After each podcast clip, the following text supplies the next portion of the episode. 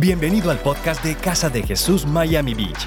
Si esta es tu primera vez con nosotros, queremos que sepas que encontrarás en nosotros una familia. Desde donde sea que te estés uniendo, esperamos que esta enseñanza sea de inspiración y desafío para tu vida. Te invitamos a disfrutar ahora de esta enseñanza. Y en esta noche quiero, quiero que me acompañe, iglesia, a poder leer lo que dice Romanos 12, el capítulo 12 de Romanos. El título de este capítulo en la Biblia es La nueva vida. Y dice lo siguiente, en el versículo, en el capítulo 12 dice, por eso, este es el apóstol Pablo hablándonos, hermanos míos, ya que Dios es tan bueno con ustedes, les ruego que dediquen toda su vida a servirle y hacer todo lo que a Él le agrada. Así es como se le debe adorar. Y no vivan ya como vive todo el mundo.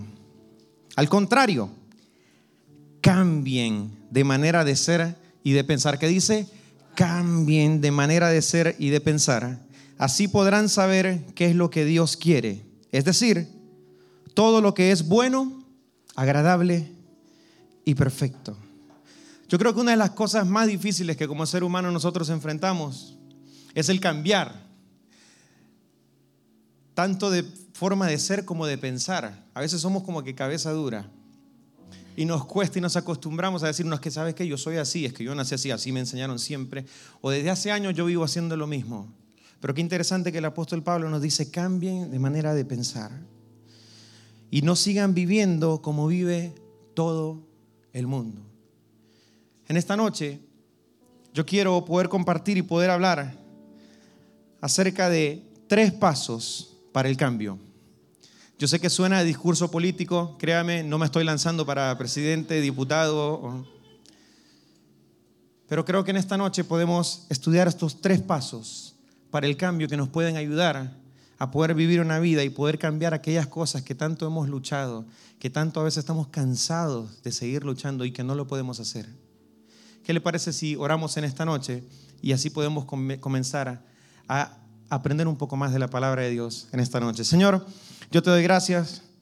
Qué noche más impresionante la que me regala, Señor. Gracias por la oportunidad de poder compartir y porque tu vida, Señor, tu, tu palabra, Señor, es vida en nosotros, Señor.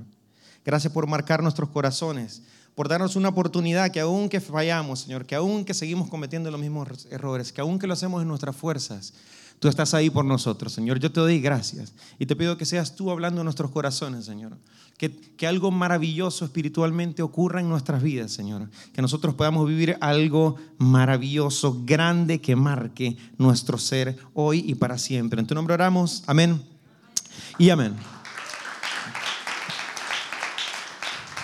Tres pasos para el cambio. Tal vez usted se pregunta, bueno, ¿cómo hago para ser Gerson? Suena bonito, suena discurso político, como les decía, pero no es tan fácil a veces cambiar de forma de ser o de forma de pensar. ¿Cómo puedo hacer para ir de donde estoy a donde yo quisiera estar?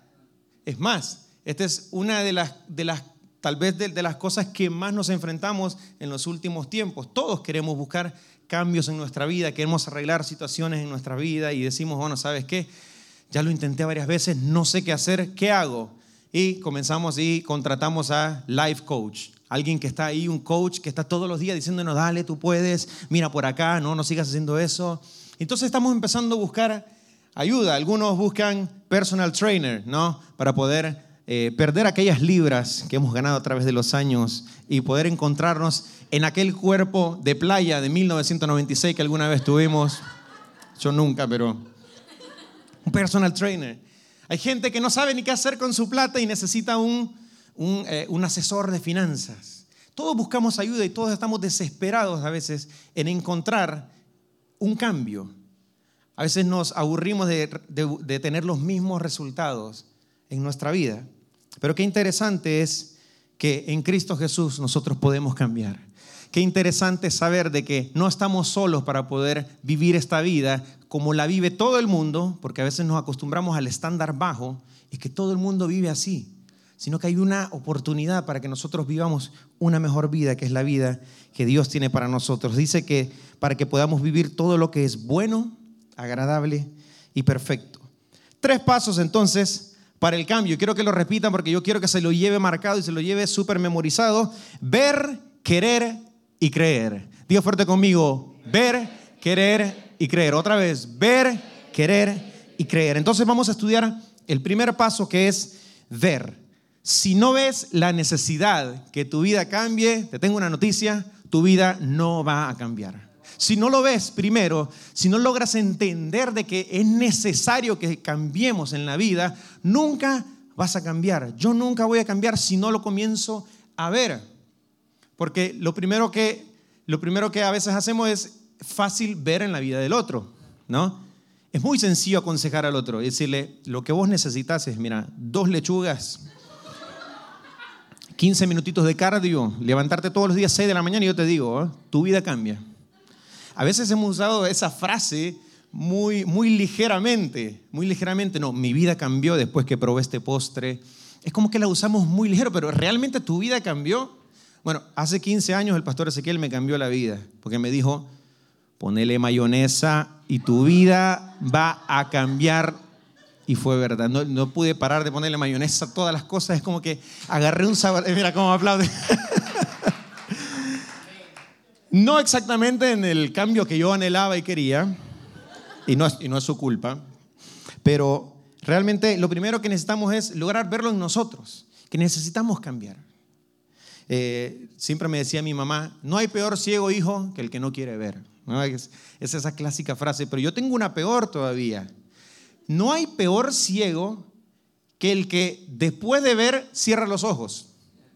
¿Se entiende? Se lo repito, no hay peor ciego que el que después que vio la situación en la que está viviendo, cierra los ojos. Le pongo un ejemplo rapidito. ¿Alguna vez abrió usted la cuenta del banco y la vio en rojo y dijo, ay, no, la cierro, no, ahí rapidito la cierro, ¿eh? Usted piensa que así va a cambiar la cuenta que está en rojo. Le tengo una noticia, no va a cambiar si no haces nada. A veces uno dice, no, lo ignoro acá. No, no, no, no hay peor ciego que el que después de haber visto, cierra los ojos y no quiere ver. Le tengo una noticia, vendrán, los overdraft, vendrán esos fees malignos que, ¿cuántos anhelamos que esos fees, por favor, los dejen de cobrar? Es, ese mantenimiento mensual, por favor, hagamos una petición, hagamos lo que sea, pero que se acaben. Pero no hay peor ciego que el que después de haber visto, cierra los ojos. Lo primero que tienes que hacer es ver para poder hacer algo. Tienes que reconocer que hay algo que necesita cambiar en tu vida. Y es que muchas veces para que podamos llegar a ese momento tienes que estar desesperado. A veces necesitamos lastimosamente llegar a ese momento donde tiene que haber desesperación en nuestra vida, donde tiene que decir, ¿sabes qué? No puedo más. Lo veo, lo veo. Necesitas estar rodeado de las personas correctas también, que te ayuden a no, minimizar tu situación simplemente, sino a decirte, ¿sabes qué, Gerson? Necesitas ayuda. ¿Sabes qué? Tienes que cambiar esto en tu vida. ¿Sabes que yo conozco quien puede ayudarte a cambiar esto en tu vida? Y ese no es nadie más que Cristo, que Jesús. Fíjate lo que dice la Biblia en Proverbios 13, 20. Dice, el que con sabios anda, sabio se vuelve. El que con necios se junta, saldrá mal parado. El que con sabios anda, sabio se vuelve. Y el que con necios se junta, saldrá mal parado. Tal vez es tiempo que dejemos de relacionarnos con ciertas personas que no nos están ayudando, que no significa que ellas sean malas, sino no te están ayudando a poder salir de esta situación. No te están ayudando a poder ver lo que necesitas ver en tu vida. Porque olvídate de seguir viendo al otro. Olvídate de eso. Olvídate de seguir viendo. Tengo un reidor profesional ahí atrás. olvídate, olvídate. Ya no puedo decir la misma frase. ¿Qué estaba diciendo? Mira que me, fui. ¿eh? Olvídate de eso. Ah, no, no, claro. Ahí está. Es momento de dejar de compartir con esas personas que lo único que, que están haciendo es obstruyendo la visión de lo que tú tienes que poder ver en tu vida. Por eso repita conmigo una vez más, para que tu vida cambie, tienes que primero ver, querer y creer. Diga conmigo fuerte otra vez, ver, querer y creer. Entonces vamos a entrar al segundo punto, que es querer. Si no quieres que tu vida cambie, te tengo una mala noticia, tu vida no va a cambiar. No va a cambiar tu vida si no quieres. Porque tal vez lo viste, pero ahora dices, va, pero lo vi, pero no quiero hacer nada. Nos pasa mucho, a muchos en algunos momentos de nuestra vida. No queremos, no queremos el cambio. O a veces sí lo hemos querido y hemos intentado hacer algo en nuestras fuerzas. ¿Y qué es lo que pasa? Termina frustrado. Porque cuando tú haces algo en tus fuerzas, te das cuenta de que eso tiene, bueno, mientras la gente te ve tal vez sea un poco más fácil. Cuando la gente no te empieza a ver, dices, bueno, nadie me está viendo, me cansé, ahora sí, puedo volver a seguir haciendo lo que antes hacía. Porque lo hacemos en nuestra fuerza. Y fíjate bien, no es en nuestra fuerza, porque si yo en esta noche simplemente, simplemente estuviera haciendo una charla motivacional, yo no puedo venir solamente a motivarte a hacer algo y pensar que tu vida va a cambiar, porque te quiero decir, yo no tengo el poder, no tengo la posibilidad de poder cambiar la vida de nadie, pero sí tengo la posibilidad de poder decirte quién cambió mi vida si tengo la posibilidad de poder decirte y poder conectarte a esa fuente de cambio, aquel que sí puede hacer lo que yo no puedo hacer, lo que tú no puedes hacer, para que en tu vida algo grande suceda. Yo creo que le podemos dar un aplauso más fuerte a nuestro Señor en esta noche, porque es una excelente noticia saber que hay alguien que puede hacer lo que tú no puedes hacer. La Biblia dice en Filipenses capítulo 2, versículo 13, pues Dios es quien produce en ustedes el que el querer como el hacer para que se cumpla su voluntad. Aquí está la clave. Es Dios, es Dios. Por eso necesitas estar conectado a la fuente que sí te da la fuerza entonces para poder hacerlo. Porque ese es el problema, lo queremos seguir haciendo solos. Y te quiero decir algo, nunca vas a poder llegar a terminar y poder ser un producto terminado, un producto completo, jamás, jamás. Podrás aguantar una semana, dos semanas, un mes, podrás caminar un año en una dirección, pero cuando lo haces en tus fuerzas llega tal, llega un momento clave en tu vida donde te vas a cansar. Por eso tienes que saber cuál es tu fuente, cuál es realmente donde tienes que estar conectado, en quién tienes que confiar y en quién tú puedes buscar la fuerza que necesitas, la voluntad que necesitas. Tal vez tú me digas, ¿sabes qué, Gerson? No tengo ganas. El querer está en Dios. Dios va a poner eso en tu corazón. ¿Y sabes qué? Yo quiero ponerte un ejemplo y está en la Biblia. Una de las primeras cosas que nosotros sufrimos a la, hora de querer hacer un cambio es cuando decimos, bueno, ¿sabes qué? Ya lo vi, quiero hacerlo, pero la situación está complicada. O sea, el gigante que tengo enfrente es demasiado grande. Y hay una clásica historia que siempre me recuerda esto rapidito y es la de David y Goliat, ¿no? Lo primero que siempre nos recordamos es el tipo grandotote, el filisteo contra un israelita chiquitito. Y fíjate bien lo que pasó, me encanta a mí y aprendo mucho. Y aunque he escuchado muchas enseñanzas acerca de esto, siempre aprendo algo nuevo. Es impresionante. Fíjate lo que dice la el primer libro de Samuel. En el capítulo 17, versículo 24 al 27, dice esto. Cuando estos vieron a Goliat, o sea, cuando todo el pueblo vio a Goliat, les dio mucho miedo y huyeron. Pero David les preguntó a los que estaban cerca de allí, ¿quién se cree este extranjero que se atreve a desafiar a los ejércitos de Dios? Y pregunta y dice, ¿qué le darán a quien lo mate y le devuelva la honra a Israel? Fíjese qué interesante. Y le contestaron a David, quien mate a ese atrevido se casará con la hija del rey Saúl también recibirá muchas riquezas y su familia no volverá a pagar impuestos. Un segundo. Viene David y dijo, mira, yo vi la situación, necesitamos un cambio allá en Israel, este gigante nos está oprimiendo, está bien. Veo la situación, veo la oportunidad. Lo ve y dice, está como un poquito grandecito, o sea, está bien, un poquito. Pero ¿qué pasa si lo matamos? O sea, el tipo iba a pasar de dejar de ser un soltero, de que estabas cuidando a las ovejas, deja de ser soltero con plata y no tiene que pagar impuestos de la plata. O sea, eh, dijo David, ah, no, entonces no es tan grande. David empezó a decir, se me solucionan todos los problemas. Esposa, dinero, carros y no pago impuestos. ¿eh? Son, son un buen negocio, entonces fue el único que tuvo valor. ¿Sabes qué? David se motivó en la recompensa. Y te voy a decir algo. No está mal que tú te motives en la recompensa que tienes.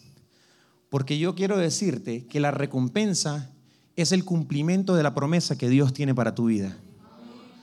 Vuelvo y te repito, la, recompensa es el cumplimiento de la promesa que Dios tiene para tu vida. Tú quieres que te vaya bien y quieres vivir muchos años en la tierra. La Biblia dice, honra a tu padre y a tu madre porque es el primer mandamiento con promesa. ¿Para qué? Para que te vaya bien y seas de larga vida sobre la tierra. Lo dice la Biblia, es el primer mandamiento con promesa. Entonces, no hay vuelta de hoja. ¿Quieres que te vaya bien en la vida? ¿Quieres vivir años de felicidad y poder disfrutar en este mundo una vida maravillosa? Honra a tu padre y a tu madre. Entonces, motívate con la recompensa. Motívate con lo, que, con lo que Dios tiene preparado para ti. Dios tiene tantas promesas en la Biblia que si tú las cumples, que si tú las sigues, que si tú aprendes y cambias de tu forma de ser y dejas de decir, es que yo soy así, no, no, eso no me gusta, eso no va para mí, no, no. Cuando tú dices, ¿sabes qué Dios? ¿Cómo es entonces? Enséñame, yo voy a empezar a caminar en tus caminos, voy a aprender y yo sé que lo que tú cumples, tú lo prometes. Wow. No hay nada de malo que encuentres motivación en la recompensa que Dios tiene para ti. Es más, el apóstol Pablo sigue más, adelante en los Filipenses y, les dice en Filipenses 3, hermanos, yo sé muy bien que todavía no he alcanzado la meta, pero he decidido no fijarme en lo que ya he recorrido, sino que ahora me concentro en lo que me falta por recorrer. Así que sigo adelante hacia la meta para llevarme el premio que Dios nos llama a recibir, ojo, por medio de Jesucristo. O sea, él tenía los ojos puestos también en la recompensa que Dios tenía a través de Jesucristo. No hay problema que tú te motives entonces a través de la recompensa que Dios tiene, porque ese es el cumplimiento de la promesa que Dios te ha dado. Y usted tal vez me preguntará, bueno, Gerson, ah, ¿será que vos nunca enfrentaste ningún Goliat entonces? Yo quiero decirte que cuando yo conocí al ala, cuando yo conocí a Lala, tenía un novio filisteo, incircunciso. Espero que no haya venido. No va a ser, nada, mentira. Es más, yo quiero mostrarle la foto. Ah, no. Qué tensión, ¿no? Qué tensión. Paren la foto, no, no, mentira, mentira. Les tengo que mostrar la foto porque ese tipo era un filistero, un Goliat, era una mole así de grande, tenía unos músculos impresionantes y tenía plata el desgraciado y seguramente no pagaba taxes. O sea, o sea, dígame usted si yo no puse entonces los ojos en la recompensa de lo que Dios tenía para mí entonces y ese filisteo no lo maté, pero confié en el Señor y mire la esposa que Dios me regaló. No tiene nada de malo que tú pongas los ojos en la recompensa que Dios tiene para tu vida. No importa, no, no tiene problema. ¿eh? Solucioné el problema. Casado, dejé de ser soltero, completo. Bueno, no. Está bien, sigamos adelante. Esta era la historia de David.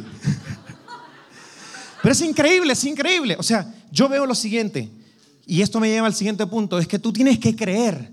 Vamos y repetimos lo que tenemos que, los tres pasos entonces. Tenemos que ver, tenemos que querer y tenemos que qué? Que creer que Dios lo puede hacer en nosotros. Qué tremendo, porque yo creí que Dios tenía una mujer preciosa preparada para mí.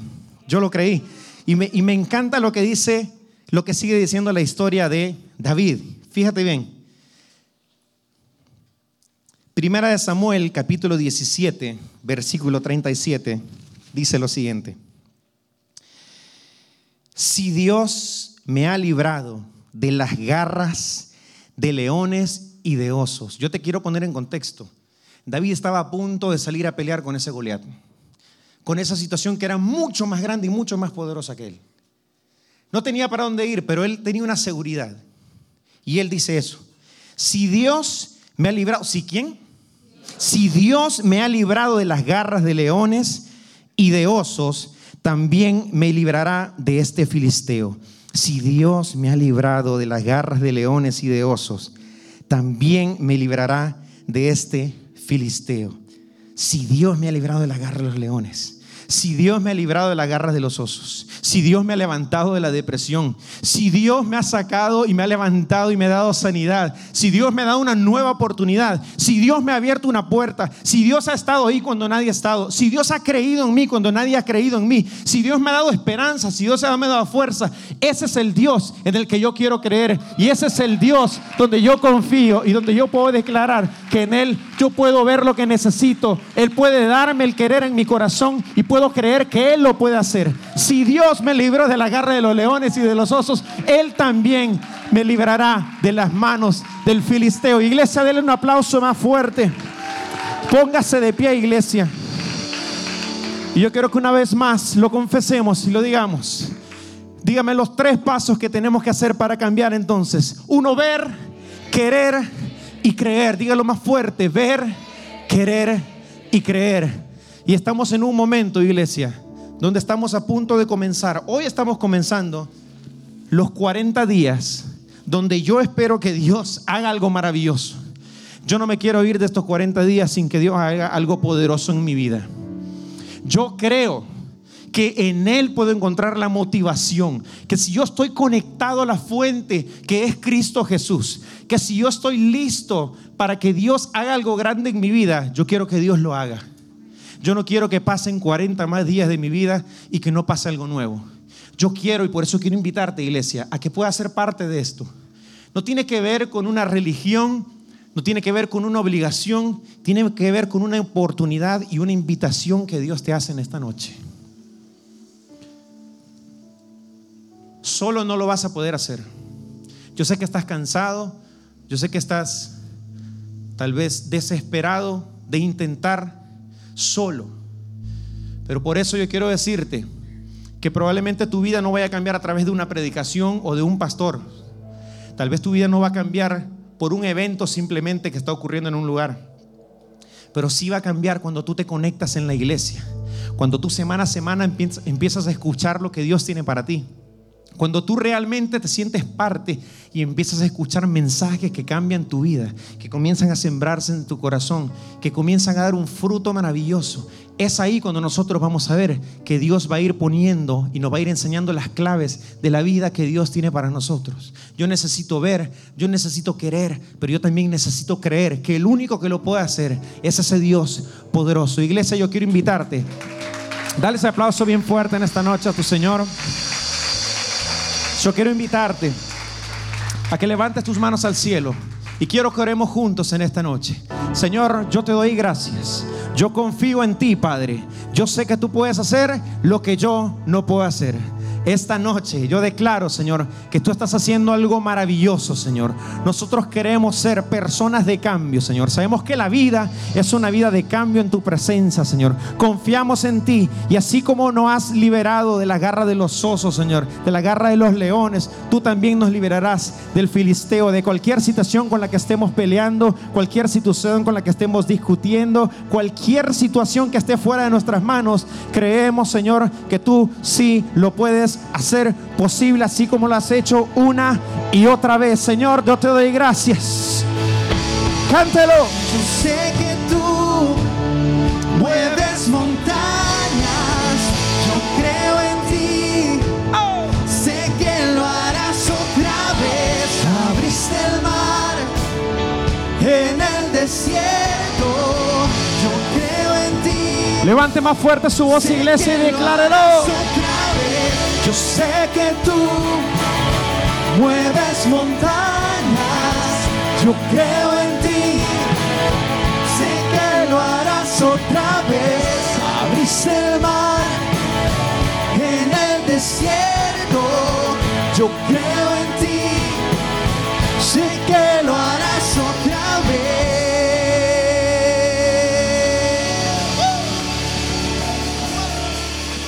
Gracias por acompañarnos en esta enseñanza de Casa de Jesús. Si esta enseñanza ha sido de ayuda para tu vida, te agradecemos que puedas compartirlo en tus redes sociales y dejarnos tu comentario en iTunes. Para más información de nuestras actividades o para conocer más de nuestra iglesia, puedes ingresar a www.casadejesús.com y seguirnos en nuestras redes sociales. Antes de despedirnos, queremos declarar bendición sobre tu vida.